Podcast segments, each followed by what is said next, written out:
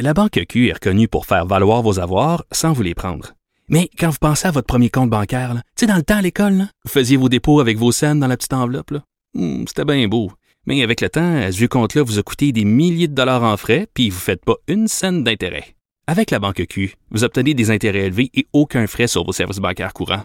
Autrement dit, ça fait pas mal plus de scènes dans votre enveloppe, ça. Banque Q. Faites valoir vos avoirs. Visitez banqueq.ca pour en savoir plus. Pendant que votre attention est centrée sur vos urgences du matin, vos réunions d'affaires du midi, votre retour à la maison ou votre emploi du soir, celle de Desjardins Entreprises est centrée sur plus de 400 000 entreprises à toute heure du jour. Grâce à notre connaissance des secteurs d'activité et à notre accompagnement spécialisé, nous aidons les entrepreneurs à relever chaque défi pour qu'ils puissent rester centrés sur ce qui compte, le développement de leur entreprise. Vous avez 24 minutes dans une journée. Tout savoir en 24 minutes. Pour s'informer et comprendre en 24 minutes, ici Mario Dumont, en compagnie de Vincent Dessureau, des studios de Cube Radio, la station d'affaires publique de Québecor. Voici Tout savoir en 24 minutes. Tout savoir en 24 minutes. On a des résultats aujourd'hui dans l'enquête là, menée à la suite de l'assassinat de Bernard Sherfan, euh, ce membre-là euh, associé à la pègre libanaise ou suspecté de l'être, qui a été assassiné 1er juin dernier dans un restaurant de Laval, la Perle euh, vietnamienne. Euh, un événement qui a été qui a choqué le Québec parce que c'est arrivé en pleine heure de souper, des enfants qui étaient présents, des gens qui mangeaient paisiblement autour. Et là, c'est Brittany Lewis, 25 ans, qui a été arrêtée à Pickering, en Ontario, et qui va Le- je pense que j'ai fait une entrevue puis j'ai trouvé qu'il y avait eu des mots justes. Le directeur de la, je pense que le directeur de la police de Laval, il avait dit qu'il avait parlé de pour faire ça là, d'un manque total de respect envers la vie humaine, un manque total d'égard, de, faire son règlement de compte devant tout le monde, tu sais, de vraiment là, pleine heure de repas de débarquer c'est c'est plus que c'est plus qu'un message en gang rivaux ou autre c'est comme c'est un message à toute la société de c'est comme un pied de nez à toute la société de dire nous on respecte rien on se fout de tout en plein jour en plein restaurant euh, Ouais, parce qu'il y a une différence entre les messages que se lance le crime organisé, souvent avec des assassinats qui sont conduits comme ça. Là. On a vu là, il y a, il y a un peu plus d'un mois, il y a un homme qui avait été retrouvé, par exemple, dans le coffre de sa Tesla incendiée, mais c'était dans le fond d'un rang. On- pas d'un rang. pas mieux, là, mais c'est pas mieux, prairies, mais mon, mon, ouais, mon point étant que c'était... dans ce cas-ci c'est C'était pas en public, c'était pas quelque chose où il y avait des enfants très près. Tu sais, il y, a des- il règlements de compte, c'est toujours tragique qu'il y ait des assassinats. C'est pour ça que tu dis, là, il- c'est carrément, il passe un, il passe un message à, ils font un pied de nez à la société, ils passent un message à la société. Je pense que les gens de Laval vont être rassurés de savoir qu'il y a des arrestations, que cette affaire-là n'est pas une autre qui reste sans, sans suivi et sans conséquence. Ouais, Madame Lewis qui va euh, en ce moment être accusée au palais de justice de Laval là, après avoir comparé en Ontario de meurtre au premier degré, de complicité après le fait également. Donc, ça laisse croire qu'elle aurait été impliquée directement dans le crime. Est-ce qu'elle avait le doigt sur la gâchette? C'est ça la question qu'on va se poser. Ça, c'est parce pas clair.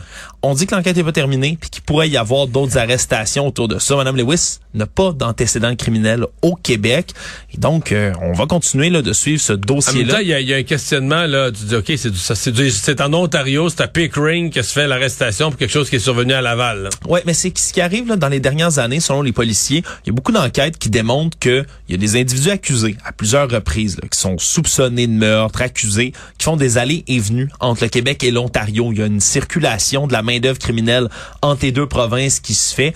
Donc, euh, on dirait que c'est encore une fois un cas de figure comme ça.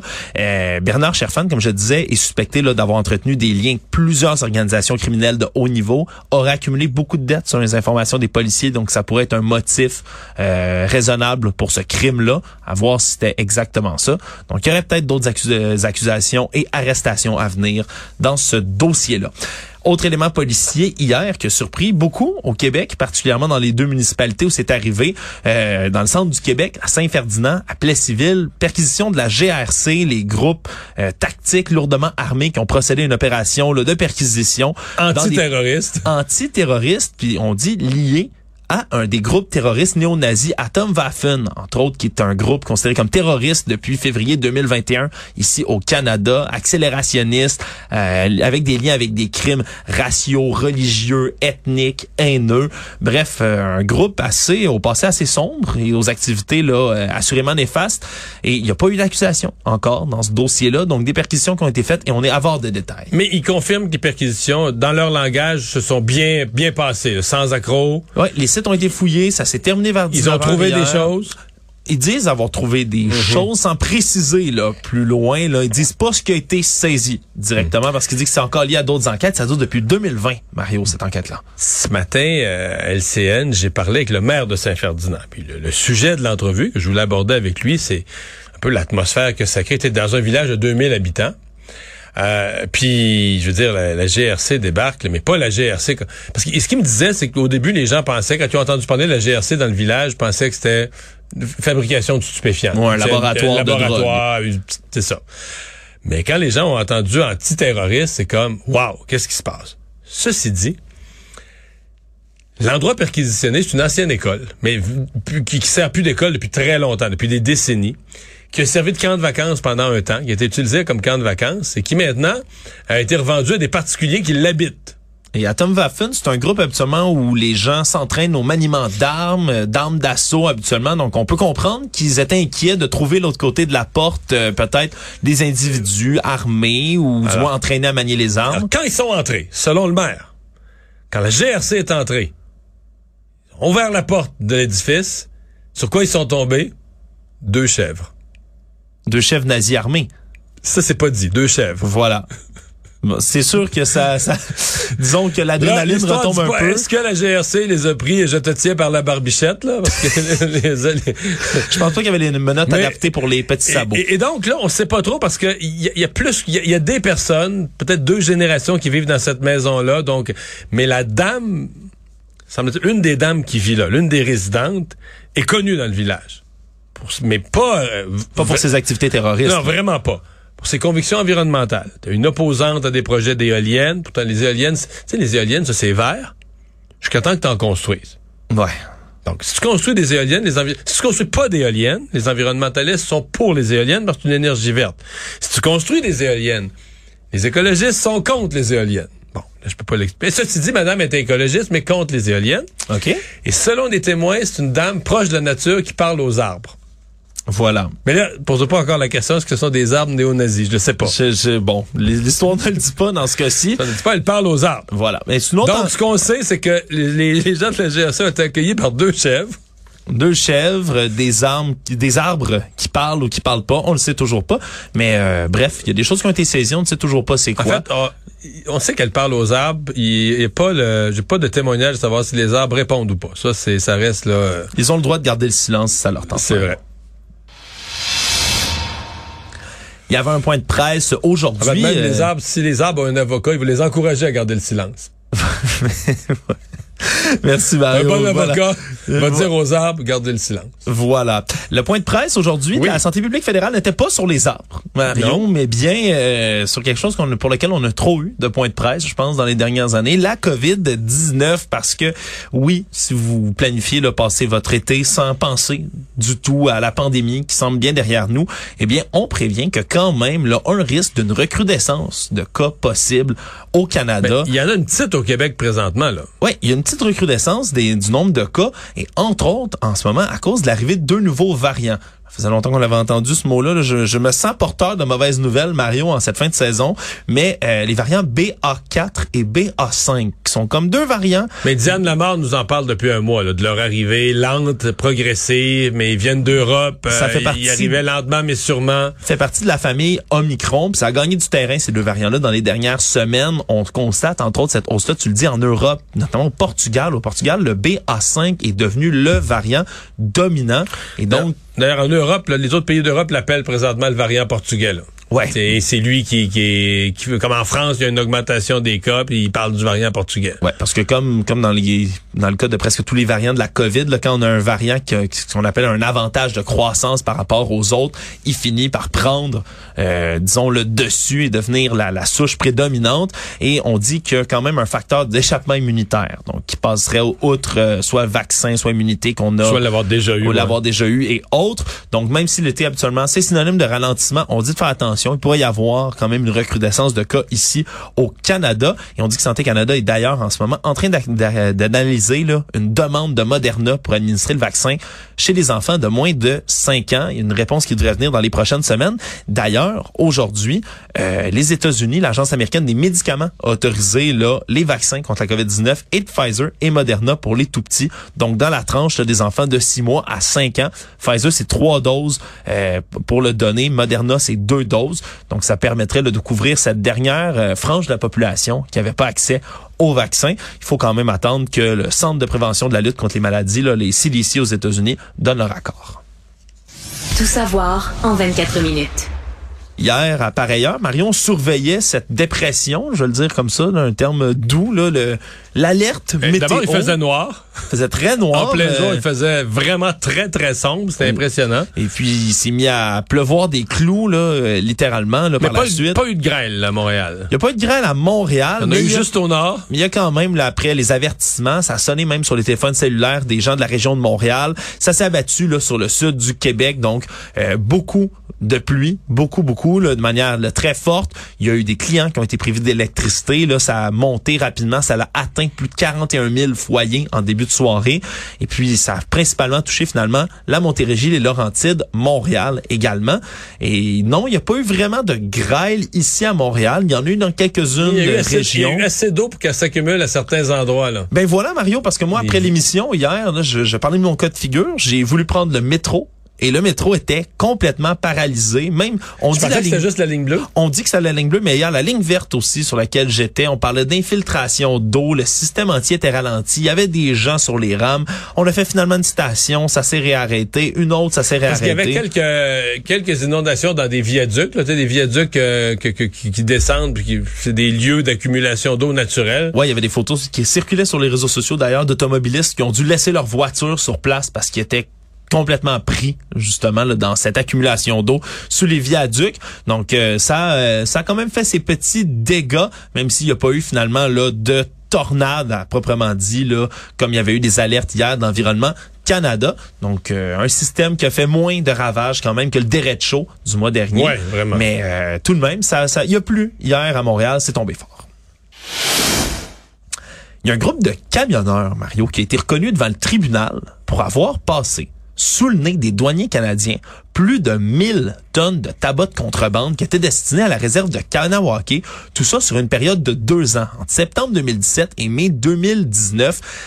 88 Des gens camions. qui n'ont pas manqué d'imagination et d'effort. Non, euh, tout un stratagème qui a été révélé devant le tribunal. C'est 88 camions remorques au total qui étaient remplis de tabac en vrac qui partaient des États-Unis. 217 millions de dollars de pertes en droits de taxes fédérales sur le tabac qui en tout là, qui ont été qui ont échappé comme ça au gouvernement et donc huit co-accusés qui ont été finalement euh, reconnus devant le tribunal. Euh, ils se partaient donc des États-Unis prenait euh, deux modes opératoires différents, soit un dans lequel il faisait passer deux camionneurs en même temps, un qui avait de la marchandise complètement légitime, de fruits et de légumes.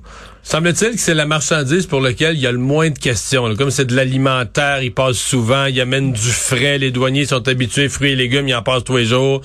Exact. Donc c'est une de celles qui a le moins de vérification, donc ils se basaient là-dessus, ils basaient leur système là-dessus. Et l'autre camionneur le suivait, le passait exactement en même temps, mais avec euh, à l'intérieur, évidemment, du tabac de contrebande. Et ce qu'ils faisaient, c'est qu'ils échangeaient leurs remorques juste avant de traverser les lignes. Et puis, l'autre côté des douanes reprenait un peu plus loin De telle sorte que celui qui avait les documents, parce que tu as des documents qui, qui parlent de ton contenu, celui, Ouais. celui qui avait les documents les plus sécures avait, le, pro- le- avait la cargaison euh, la plus douteuse. et l'autre avait les fruits et légumes en ça. question. Autre stratagème, c'était celui de dissimuler tout ça dans un chargement de copeaux de bois. Donc à l'intérieur même de ces petits copeaux de bois, du tas dans le fond, qu'il y avait dans la remorque. On cachait euh, le tabac. Ils ont même créé une compagnie fictive pour ça, qui s'appelait Produits Forestiers Drummond. C'est c'est tellement. Quand j'ai vu ça ce matin dans le journal, c'est tellement un nom inoffensif. Tu sais, je veux dire. Tu sais, je te dirais, tu vas faire une visite dans, tu, tu, tu- je vais te faire visiter une entreprise, les produits forestiers de dirait. Je me pose pas de questions. Non, là. tu ça pourrait tellement être légitime Ben oui. comme nom d'entreprise. Ils sont pas, sont pas allés chercher loin, là, tu sais, c'est et donc, finalement, ça a pris quand même beaucoup de techniques les produits forestiers de Drummond, ça a jamais vraiment existé, là. Ouais, c'était une- plus euh, produit du tabac Ouais, là, ça aurait dû s'appeler comme ça. Bref, euh, ils ont été là euh, donc reconnus devant le tribunal, mais c'est un stratagème là assez élaboré, merci, qui a permis là, de passer comme ça sans encombre aux douanes. Mais ils se sont fait prendre. Oui, ils se sont fait prendre À la, finalement à la parce fin, que à la fin, ils se sont fait prendre. mais ça a pris quand même toute une technique. Ah hein. Ça a pris des, euh, de la filature, de l'analyse de registres téléphoniques, des données de géolocalisation, données financières. Les enquêteurs vraiment qui ont travaillé d'arrache-pied pour être capables de Puis là, ben, ils ont plaidé coupables, ils ont avoué leur crime. on se souviendra de la frénésie qu'il y avait au début de la pandémie. Je reviens sur une nouvelle COVID.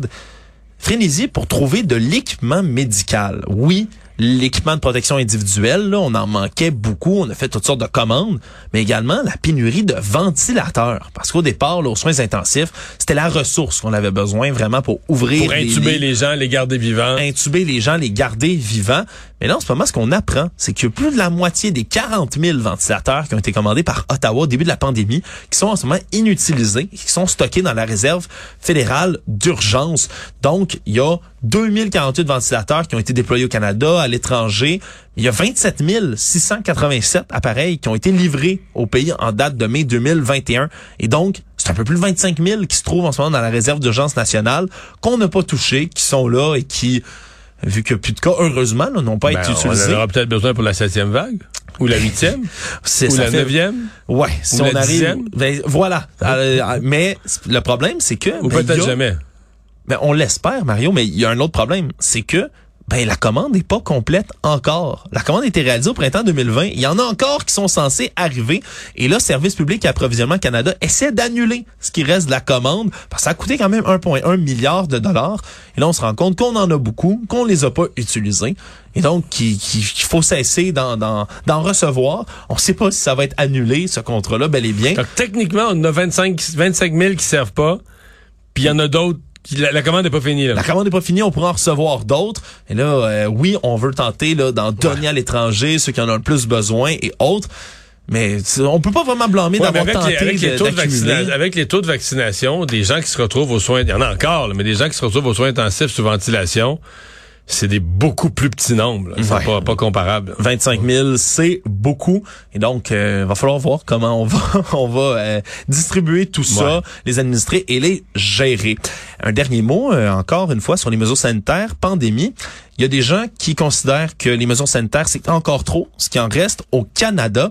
Entre autres, le groupe Veteran for Freedom, qui qui se décrivent eux-mêmes comme un groupe d'anciens combattants canadiens qui sont désireux de rétablir les libertés fondamentales pour tous les Canadiens. Ces gens-là, c'est eux qui étaient, entre autres, Mais avec... les seules libertés qui les intéressent, c'est les mesures sanitaires. là. Voilà. Il n'y a, pas tellement d'autres exemples de liberté. Il n'y a pas grand-chose d'autre à mentionner. Vous l'aurez compris, c'est des gens qui étaient, entre autres, là, avec euh, les mouvements pour la liberté, le convoi des camionneurs qui est allé occuper les rues du centre-ville d'Ottawa pendant trois semaines et autres. Et eux veulent retourner à Ottawa et manifester, et ce jusqu'à la fin de l'été. Ils ont affirmé vouloir établir un camp semi-permanent à l'est d'Ottawa, qu'ils vont appeler Camp Eagle, et veulent continuer d'organiser des événements comme ça de manifestations tout l'été. Et ils ont prévu quand même là, de rencontrer mercredi prochain jusqu'à 17 députés fédéraux pour la plupart conservateurs, Mario, à la grande Pour leur surprise. expliquer leur doléance. Pour leur expliquer leur doléance. Mais sincèrement, là, bon, je ne pense pas qu'il y ait assez de monde pour paralyser la ville d'Ottawa, un. Mais deux, je comprends les gens d'Ottawa d'être nerveux? Les gens d'Ottawa, tu, tu leur dis manifestation contre les mesures sanitaires, ce qu'ils ont vécu est tellement horrible. Je, quand je dis les gens, les commerçants, euh, les gens qui, qui, qui, qui souhaitent juste une tranquillité, des tranquillités, qui vivent dans des... Trois des- semaines à se faire réveiller des, par ouais, des là. appartements qui sont juste des, du résidentiel dans ce coin-là. Mais euh, pour les manifestants, tu te dis ouais. Ils sont moins. Moi, je, je les vois, ces groupes-là, oui. là, agir sur les réseaux Non, mais sociaux. les mesures sanitaires, là, en fin de semaine, là, allez vous promener aux environs du Grand Prix, des restaurants, des hôtels, il y a du monde en ville, il y a du monde partout. À partir de demain, vous avez même plus besoin de masque dans le métro. C'est vrai? À partir de demain. À partir de lundi, il y a d'autres mesures qui sont levées à Ottawa aussi. Il faut que tu dis, OK, euh, on manifeste pourquoi là, exactement. Il semble que la grosse cause, ce sont les fonctionnaires fédéraux euh, qui ont perdu des, des- ceux qui n'étaient pas vaccinés ont perdu des revenus. Ouais, ils sont suspendus sans solde à cause de l'obligation vaccinale. Et là, donc ces gens-là voudraient qu'ils soient remboursés pour du travail qu'ils n'ont pas fait. aimerait qu'ils soient remboursés complètement pour les salaires qui sont perdus. Ça a peu de chances ça, d'arriver. a l'air perdu. Il n'a pas travaillé là. Ouais, exact. Ils pouvaient pas travailler. c'est- il y a, euh, disons que ça semble cause perdue pour ça, mais il y en a toutes sortes hein, de ces événements-là, Mario, de- d'opposants aux mesures sanitaires qui se multiplient. Euh, demain, là, c'est événement assez marginal. Il y a même pas 1000 personnes qui ont affiché vouloir y aller, mais il y a une fameuse manifestation contre les merdias du Québec. Donc, ils sont censés se promener un peu partout, TVA, Radio-Canada et Ah, autres. à Montréal. Oui, ici à Montréal, ils sont censés faire un petit trajet, mais il y en a, j'illustre qu'il y en a plusieurs comme ça, là, des petites manifestations encore de d'opposants aux mesures sanitaires, souvent associés au mouvement complotiste, qui vont continuer eux, à reste que le manifester. mouvement complotiste, c'est vraiment fort parce que Éric Ouais. Duhem, qui a fait des manifestations sur ces thèmes-là avec vraiment beaucoup de monde, quand il en a fait une sur le tramway, je sais qu'il pleuvait, là, une des, de- il en a Ouais. fait une contre le tramway à Québec. C'est un gros sujet, c'est des milliards qui vont être investis, il y a des gens qui sont contre le tramway, mais ça reste, il y a eu 300 personnes. C'est pas, je dis pas que c'est pas beaucoup, 300 personnes de nos jours, c'est une mobilisation, mais c'est quand même, il y en a eu moins. Vous savez, si Éric Duhem, le même jour, avait dit, euh, oublie le tramway, on fait une manifestation contre, invente n'importe quoi lié aux mesures sanitaires, il y aurait eu plus de monde. Oui. S'il avait mis une théorie du complot La son- vaccination, euh, contre la n'importe vaccination. quoi, il y aurait eu plus de monde. C'est sûr qu'il y aurait plus de monde. Puis la preuve que ça a beaucoup de traction, c'est qu'on retrouve ces thématiques-là au- en plein cœur en ce moment de la campagne à la chefferie conservatrice au Parti conservateur du Canada. Quand Pierre Poilièvre va illustrer ses propos en disant moi, si je suis élu, puis si je suis premier ministre du Canada, on n'ira jamais au Forum économique mondial à Davos. Puis ces gens-là, là-bas, Carlos Schwab, l'économiste en chef, on on verra jamais ces gens-là ça, ça peut sembler bon dans sa même ligne où euh, il parle des crypto-monnaies, il s'oppose à ces systèmes-là. Mais le problème, c'est que sans le nommer directement, le Forum économique mondial, c'est comme un ennemi numéro un de certains mouvements complotistes. C'est ceux qui Mais pensent que c'est le grand complot. le, ben, le grand complot, mais même certains plus précis comme le Great Reset, là, le grand reset, comme on l'appelle, euh, ou euh, encore là, cette espèce de de- de- d'ordre mondial, là, ce qu'on appelle en anglais le New World Order, qui pense que ce Forum économique mondial là, ce sont les élites cachées du monde qui contrôlent l'économie derrière. Et même Mario, je vais te le dire, c'est lié avec beaucoup de théories antisémites qui disent Carlos Schwab, George Soros sont des juifs méchants, véreux, qui contrôlent toutes les banques dans l'ombre. Et sans donc le nommer directement, ça peut sembler bizarre que Pierre Poilievre le parte en croisade contre le Forum économique mondial. Ça sort d'où, vous allez vous dire? Ben, c'est que sans le nommer, sans le dire directement, ben, il va chercher les complotistes qui vont l'appuyer. Là. Non, absolument. Non, ça leur plaît. C'est-à-dire qu'il il- il sait dire des choses que le commun des mortels comprend pas. Il se dit, ben, il est contre ça. Je sais pas pourquoi. C'est pas important. Mais que les gens qui les gens qui passent leur journée sur des sites complotistes disent, ah, il était avec nous. Comment, comment, il était avec nous autres, il a dit ça, là. C'est un phénomène qu'on appelle en anglais le dog whistling. Ouais, le, le sifflet à chien, donc le, le- en, en référence à l'ultrason, tu sais que les chiens sont les seuls à entendre quand tu le Que le- siffles. que les- les que humains les humains entendent pas. comprennent pas, mais c'est la même chose et Trump, entre autres Donald Trump était passé maître dans cet art-là, nommait lui-même dans ses conférences de presse de manière cryptique disait il y a une grande tempête qui s'en vient. A great storm is coming. Ça c'est des mots importants dans la mythologie de QAnon, entre autres. Donc, il a fait ce phénomène-là longtemps avec grand succès. Et donc, ça ne m'étonne pas là, de le voir comme ça, réutilisé ici au Canada. Petite nouvelle euh, locale et à la fois internationale, Mario, il y a un commerce de jeux vidéo rétro à Montréal qui a eu une très grande surprise parce qu'il a vu un client de marque entrer Un client connu? un client connu et ça me fait rire parce que ce magasin-là est juste à côté de chez moi, au coin de ma rue, et j'aurais donc pu y aller, puis j'aurais pu apercevoir Mais le c'est un commerce de jeux vidéo.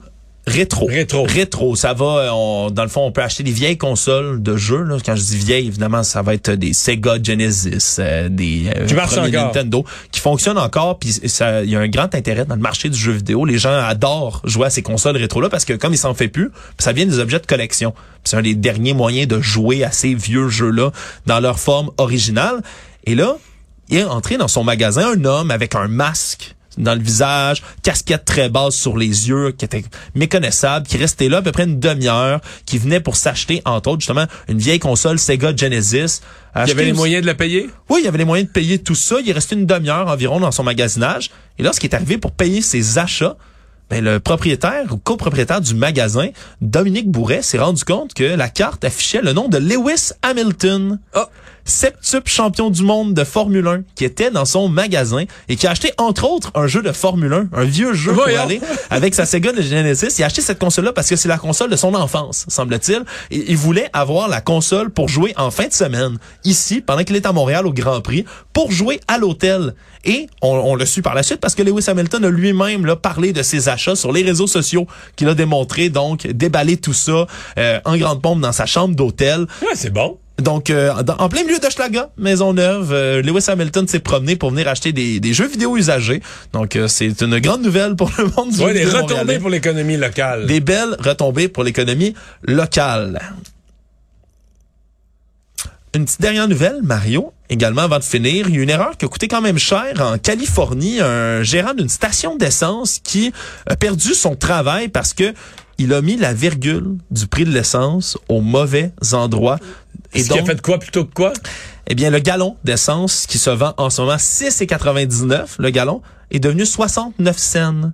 Oh. Et donc, dans la petite localité donc de Rancho Cordova en Californie, il y a des milliers et des milliers d'automobilistes qui se sont déplacés pour venir donc profiter de ce prix de l'essence-là. C'est resté comme ça pendant trois heures et donc la station d'essence aurait perdu plus de 16 000 dollars de profit autour de ça. Et donc l'homme malheureusement ben, a perdu son emploi et sa sœur, dans une gentillesse, a parti une campagne GoFundMe sur Internet pour rembourser ce que son frère a perdu. Et donc, ça a presque accumulé le total qui a été perdu. Mais donc, faites attention quand vous placez vos virgules. Ça peut avoir des conséquences néfastes. Résumer l'actualité en 24 minutes, c'est mission accomplie.